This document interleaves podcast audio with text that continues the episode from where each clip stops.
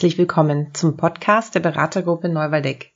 Mein Name ist Insa Meyer und ich freue mich, dass Sie heute ein Gespräch zwischen Nicole Lauchert-Schmiedel und Anna Janscher hören können, wo es um das Thema gute Entscheidungen geht.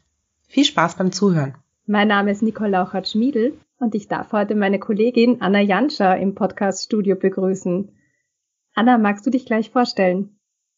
Gerne. Hallo von meiner Seite. Ich freue mich, Gast zu sein im Podcast. Ähm, ja, was kann ich zu mir sagen? Ich bin Managing Partnerin bei der Beratergruppe Neuwaldeck und ähm, systemische Beraterin, beschäftige mich intensiv mit dem Thema Selbstorganisation, ähm, Purpose-Driven Organizations, agile Transformation und vor allem beim Thema der Selbstorganisation ähm, zum Thema verteilte Entscheidungsfindung und wie kann das gut gelingen? Wie kann sich Macht anders verteilen in Teams? Und für mich hat das Thema nicht nur eine Relevanz in selbstorganisierten Teams, sondern auch in klassischen Teams, die sich in differenziertes Entscheidungsverhalten einarbeiten wollen und die sich das auch wünschen. Das ist ja genau das Thema, das du uns heute auch mitgebracht hast, Anna, nämlich dieses Thema, gute Entscheidungen zu treffen. Und ich starte gleich mit der ersten Frage. Warum ist es aus deiner Sicht wichtig, sich mit diesem Thema auseinanderzusetzen? Ja, einerseits ist es wichtig aus meiner Sicht, weil in selbstorganisierten Teams es genau darum geht, zu, zu schauen, wie kann, wie kann Entscheidungsfindung verteilt gelingen. Und äh, wenn nicht mehr die Führungskraft die Person ist, ähm, die quasi oft, nicht immer, aber oft die letzte Entscheidung trifft, dann muss man sich unweigerlich mit dem Thema auseinandersetzen. Wie können wir als Team ähm, trotzdem gut zu Entscheidungen kommen? Welche Entscheidungsformate wollen wir einsetzen? Ich finde es aber auch in klassischen Teams, wie vorhin schon gesagt, wichtig, weil ich denke, die Fähigkeit einer Organisation, Entscheidungen kontext- und inhalts inhaltsabhängig zu verteilen und daraus zu lernen, statt immer wieder die gleichen Entscheider zu benutzen, ist in einem dynamischen und virtuellen Kontext einfach ein unglaublicher Wettbewerbs Wettbewerbsvorteil. Und deswegen denke ich auch, klassische Teams oder Teams, die sich jetzt nicht unbedingt mit Selbstorganisation beschäftigen, sollten sich mit dem Thema der Entscheidungsfindung beschäftigen. Mhm. Das Thema von heute heißt so gute Entscheidungen zu treffen.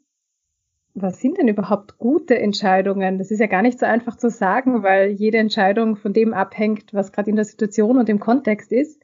Aber wenn man da anders drauf schaut, gibt es da auch so eine Idee von, was gute Entscheidungen sein könnten? Das ist eine total spannende Frage, ähm, die mich auch immer wieder beschäftigt in unterschiedlichen Workshops, äh, wenn ich zu Entscheidungsformaten arbeite, dann kommt von den Teilnehmern immer wieder die Rückmeldung, na ja, aber ist es nicht besser, wenn man wirklich ähm, lange auch diskutieren kann dazu und seine Emotionen dazu wirklich äh, in den Ring werfen kann?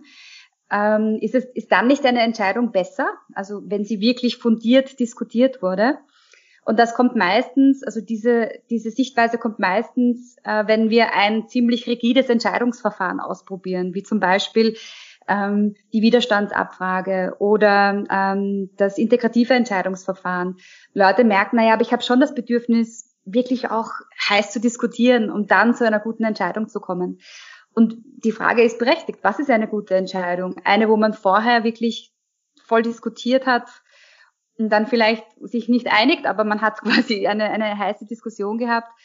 Oder eine, wo man ein, ein, ein ähm, rigides, vielleicht ein rigide wirkendes Entscheidungsverfahren nimmt, das die Führung übernimmt und damit so die Personen ein bisschen mehr in den Hintergrund rücken, ähm, die Rollen, in denen sie da sind, mehr in den Vordergrund und sich vielleicht manchmal unpersönlich anfühlt, aber schnell, man schneller zu Entscheidungen kommt. Und das sind, das sind äh, spannende Fragen, mit denen man sich beschäftigen kann, wenn man sich fragt, was ist denn eigentlich eine gute Entscheidung? Das klingt so, als wäre es wichtig, dass man sich dort auch in diesen Dienst der Sache stellt und eher schaut, dass man eben zu der guten Entscheidung kommt und weniger so die eigenen Themen in den Vordergrund stellt. Was ist denn da für dich so der Unterschied drinnen von diesen beiden Varianten, die du jetzt erzählt hast? Einmal so diese hitzige Diskussion, wo vieles auch an Emotionen da ist und auf der anderen Seite die rigiden Entscheidungsverfahren, zu denen wir später noch kommen? Der größte Unterschied für mich, naja, ähm, eine Steering, ein Steering-Mantra von Brian Robertson, der Holacracy äh, entwickelt hat, ist, ähm, ich sage es jetzt auf Englisch, it's about the organization and its purpose, uh, not the people. Und was er damit meint, ist, es geht nicht um die, nicht die, der Mensch oder die Person mit ihrer Persönlichkeit äh, steht da im Vordergrund, sondern die Rollen, ähm, die bekleidet werden von einzelnen Personen, aber man begegnet sich in den Rollen, ähm, in, in diesen Entscheidungsverfahren. Die Organisation steht im Vordergrund und der Zweck der Organisation. Mhm. Und ähm, diese Entscheidungsverfahren ähm, rücken eben genau diese Aspekte mehr in den Vordergrund und nehmen ähm, genau nehmen diese Persönlichkeit und die Person mehr in den Hintergrund, was natürlich auch, finde ich, durchaus kränkend sein kann für den Menschen. So jetzt stehe ich nicht im Mittelpunkt, sondern es geht um die Sache. Aber es geht ja vor allem darum, ähm, rasch ähm, nächste Schritte gehen zu können. Das hat auch diesen agilen Aspekt, der da mitschwingt. Wir wollen nicht die perfekte Lösung, die jetzt alles abdeckt und jede Sichtweise quasi ähm, bis ins letzte Detail integriert, sondern wir wollen einen nächsten Schritt gehen. Ähm, wir wollen eine Spannung lösen ähm, und dann und dann vielleicht die nächste Spannung lösen und so quasi in kleinen Schritten vorangehen. Wenn wir mit Teams arbeiten, ist das ja oft so, dass man so Entscheidungssituationen ja fast schon vorhersagen kann, vor allem wenn es ein Team ist, das schon länger miteinander arbeitet und so, so ein bisschen eingeschwungen ist, wo es dann so Muster entstehen. Wie kann man denn diesen Mustern in einem Team gut auf die Spur kommen, diesen Mustern, wie entschieden wird? Ja, das ist auch eine, eine, eine sehr spannende Frage und auch eine sehr wichtige Frage ich erlebe das immer wieder, ähm, vor allem wenn ich äh, Führungsteams begleite, dass ähm, irgendwann unweigerlich die Frage kommt, äh, wie kommen wir hier eigentlich zu Entscheidungen und wer hat äh, die Autorität, ähm, das Thema, das vielleicht gerade besprochen wird, zu entscheiden. Und dann ähm, ist so im ersten Moment ähm, sind oft viele Fragezeichen da im Raum, weil es irgendwie nach einer banalen Frage klingt ähm, und gleichzeitig ähm, oft dann gar nicht wirklich viel Antwort darauf da ist, weil so viel im Impliziten oder im Unbewussten liegt, wie hier eigentlich entschieden wird. Und ähm, da äh, darüber auch mal eine, eine Retrospektive oder eine Reflexion zu machen, wie, wie nehmen wir unser Entscheidungsverhalten wahr, wer entscheidet hier. Und das kann sich natürlich auch bei, bei bestimmten Themen unterscheiden. Also wenn es um, wenn es um das Thema Strategie geht, dann sind die eher die lauteren oder die, die mehr zu sagen haben. Und wenn es ums Thema Vertrieb oder Kundenbetreuung geht, andere. Und die Frage ist ja immer, auch im systemischen, es ist ja, gibt ja kein gut oder schlecht, sondern ist es das, was wir wollen? Ist es hilfreich? Ähm, bringt es uns weiter? Ist es wirksam, wie wir das, wie wir das gerade tun? Oder nicht? Und wenn, wenn Muster da sind, ähm, eher, was ich häufig erlebe in Führungsteams, ähm, man, jeder muss, jeder möchte zu Wort kommen. Ähm, es gibt eine Idee und dann gibt es noch eine bessere Idee und, und es geht eher auch darum, dass Leute ähm, so quasi ihren Raum einnehmen, indem sie auch was dazu sagen wollen. Ähm, dann können sich solche Entscheidungsmeetings durchaus in die Länge ziehen. Ähm, und oft ist es dann so, dass man sich vielleicht auf den kleinsten gemeinsamen Nenner einigt und die Leute ganz unzufrieden aus dem Meeting gehen oder dass Entscheidungen vielleicht sogar vertagt werden. Und da könnten eben Entscheidungsformate einen Musterbruch ähm, liefern. Sagen, probieren wir mal ein anderes Entscheidungsformat ganz bewusst aus. Das kann ein Format sein, wie zum Beispiel die Widerstandsabfrage bei Entscheidungen, wo es mehrere Optionen gibt, oder das integrative Entscheidungsverfahren, das ich immer empfehle, wenn es um eine wirklich nachhaltige oder äh, wichtige Entscheidung geht.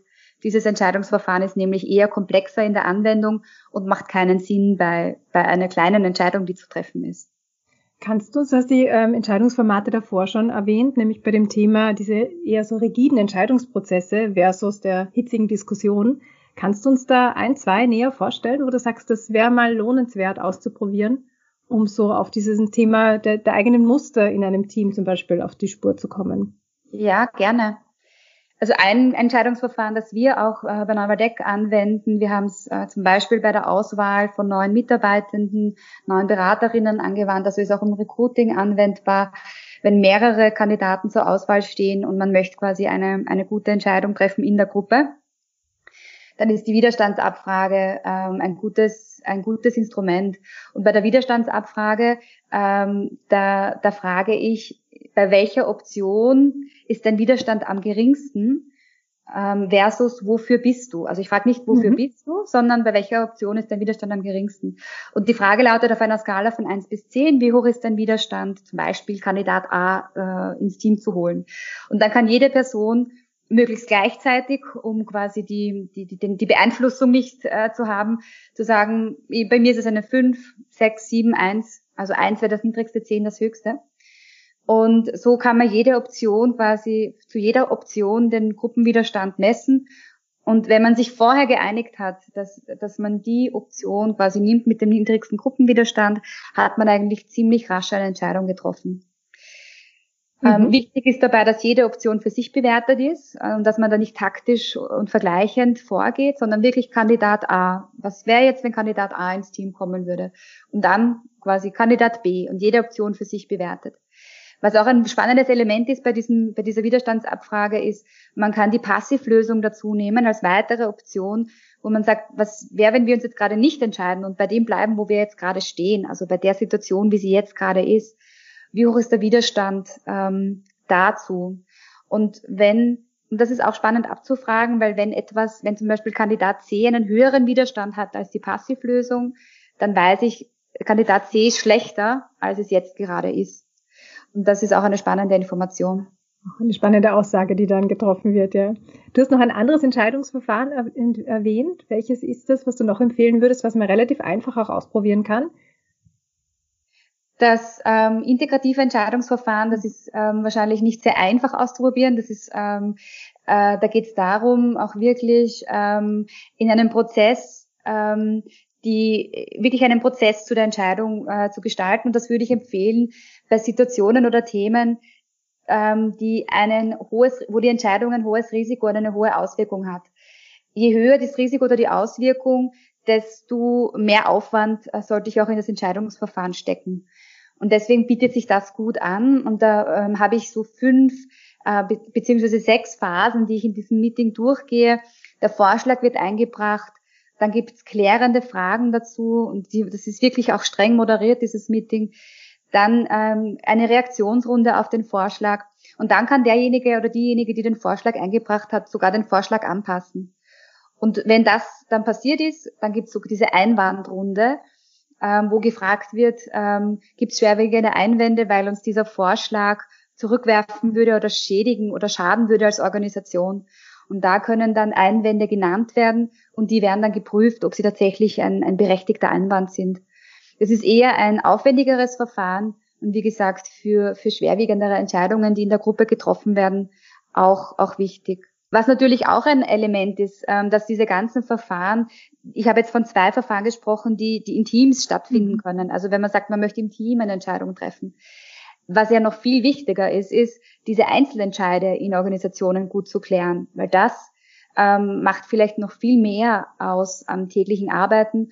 Und dafür sind ganz gut formulierte und klar transparente Rollenprofile einfach ganz wichtig, die die Autoritäten und Entscheidungskompetenzen von einzelnen Rolleninhabern klären. Mhm. Also, dass mir ganz klar ist, wenn ich in einer Organisation bin, was ist meine Verantwortung und wo kann ich da wirklich auch selbst eine Entscheidung treffen. Genau. Mhm. Was würdest du denn einem Team raten, das jetzt da so eines dieser, eines dieser beiden Entscheidungsverfahren zum Beispiel ausprobieren möchte? Was ist da wichtig an Vorbereitung? Einerseits denke ich, ähm, es, wenn man sich als Team damit auseinandersetzen möchte, wie, wie man in Zukunft entscheiden möchte, dann ähm, kann man sich mehrere Fragen stellen. Einerseits ist, welchen, welchen Entscheidungsbedarf haben wir überhaupt im Team? Also es gibt sowas wie geplant wiederkehrende Entscheidungen, also sowas wie der Monatsabschluss ähm, da, da eignet sich wirklich ähm, auch, das in Rollen zu definieren. Es gibt spontan wiederkehrende Entscheidungen. Das wäre jetzt zum Beispiel Recruiting, weil das kann ich jetzt nicht planen, es passiert, aber man weiß, es wird vielleicht irgendwann passieren. Und da kann man auch schon vorausschauend Rollen definieren. Und dann gibt es so diese einmaligen spontanen Entscheidungen, wie zum Beispiel eine Maschine fällt aus oder die Vertriebszahlen gehen runter. Und da ist es dann spannend auch zu schauen, wie geht man mit solchen einmaligen Situationen um. Also solche Fragen kann man sich als Team stellen.